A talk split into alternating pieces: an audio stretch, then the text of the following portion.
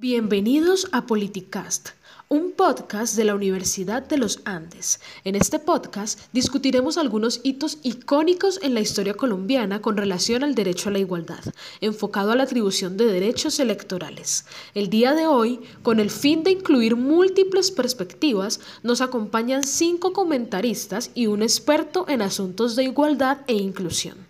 Bienvenidos y gracias por escuchar Politicast.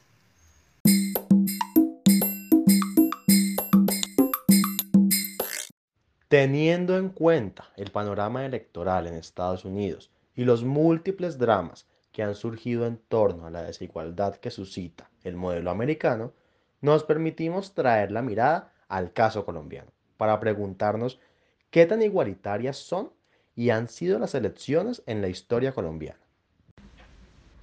Bueno, hay que empezar por algo que normalmente hemos ignorado y es que a lo largo de la historia colombiana la posesión del derecho a la igualdad ha significado toda una construcción histórica.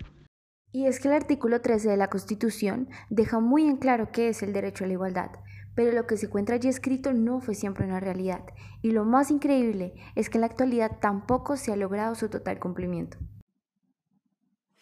Esta situación la podemos ver reflejada en el derecho al voto, cuyo poder radica en la elección para determinar el futuro del país y es que este constituye una clara representación de la participación igualitaria y la posibilidad de que todos los ciudadanos puedan tener la misma oportunidad de decidir la conformación de su Estado.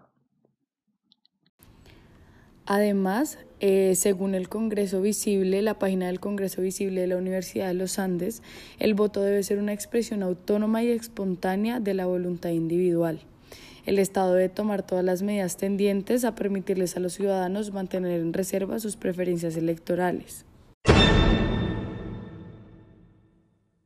Para analizarlo debemos hacer un recuento histórico y empezamos en 1810, cuando el voto se consagra por primera vez. En ese entonces, los votantes debían ser hombres mayores de 25 años, estar casados y ser adinerados. Y estos elegían a través de un sistema de voto indirecto a una serie de electores.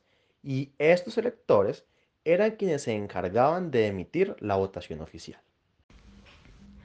En 1821, en la Constitución que ratifica la Gran Colombia, se establece el término de colombianos para referirse a los naturales que gozaban de los derechos civiles y sufragantes para aquellos que además tenían derechos políticos.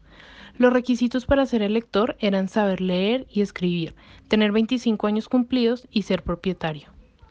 Bueno, con este primer recuento podemos constatar que el derecho a la igualdad de voto estaba totalmente restringido a una condición muy arbitraria, en la que solamente las élites económicas y políticas tenían el monopolio de las decisiones estatales supuestamente democráticas. Para el año 1853, según datos del Banco de la República, solo el 5% de los hombres podía votar. En este año pasa algo muy interesante e importante, que es que se invoca la abolición de la esclavitud. Esto supone una ampliación en la categoría de ciudadano y, además, un hito muy grande, se consagra el sufragio universal masculino. Además, debemos tener muy en cuenta que hay muchos hechos eh, que han sido ocultos en la historia en el año 1853, en la provincia de Vélez se declara el sufragio universal para todo habitante casado o mayor de 21 años, esto además incluyendo a la mujer. Esto refleja los primeros vestigios de la participación de la mujer dentro de este derecho. Pero este caso no duró por mucho, porque como ha ocurrido con muchos hitos históricos, la declaración quedó en la concepción constitucional y nunca pasó a ser realidad debido a los tantos impedimentos culturales externos que restringen a la mujer. En este punto vuelven las restricciones. En 1886 se eliminaría el voto para analfabetas. En 1910 se fijaron nuevamente mínimos de renta anual y valor de propiedades para votar. Y en 1936 se da el sufragio universal masculino vigente hasta ahora. Ya en 1954, durante la dictadura de Rojas Pinilla, la mujer adquiere la facultad legal para votar. Pero pues como el país se encontraba en medio de un régimen autoritario, no es hasta 1957 que por fin la mujer puede ejercer su derecho como parte del plebiscito para el Frente Nacional. Para 1975, la Constitución pasa a reconocer la mayoría de edad a los 21 años a tenerla a los 18 años. Esto aumenta de manera importante la población que tiene la oportunidad de votar.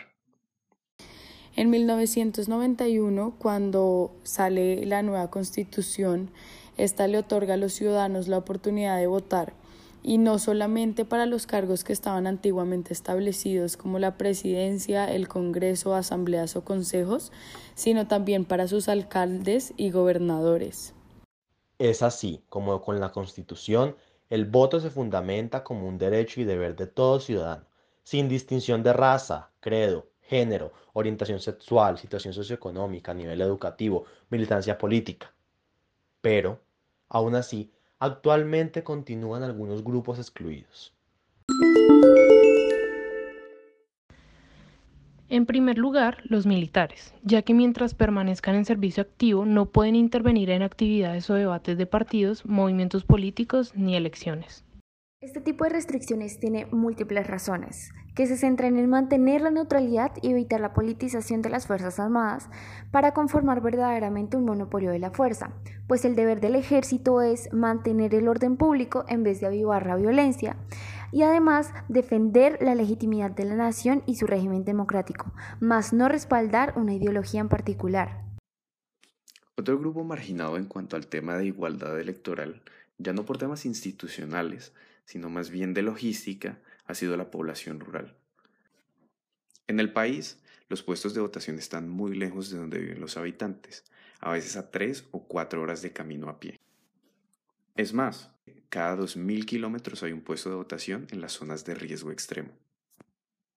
Esta situación refleja el grado de marginación como factor excluyente y la carencia de poder como la imposibilidad de expresar sus ideas, el no poder participar en decisiones públicas de muchas comunidades que supuestamente se encuentran bajo el manto protector del derecho a la igualdad. Así las cosas, el avance del Estado colombiano ha sido inmenso, pero aún quedan asuntos por responder que se tornan trascendentales para asegurar la igualdad de todos los colombianos en el acceso al voto. Eso es todo por el día de hoy. Muchas gracias por conectarse a este capítulo de Politicast. Esperamos puedan profundizar y seguir esta conversación en nuestras redes. Estaremos pendientes de sus reacciones. Recuerden seguirnos para más contenido.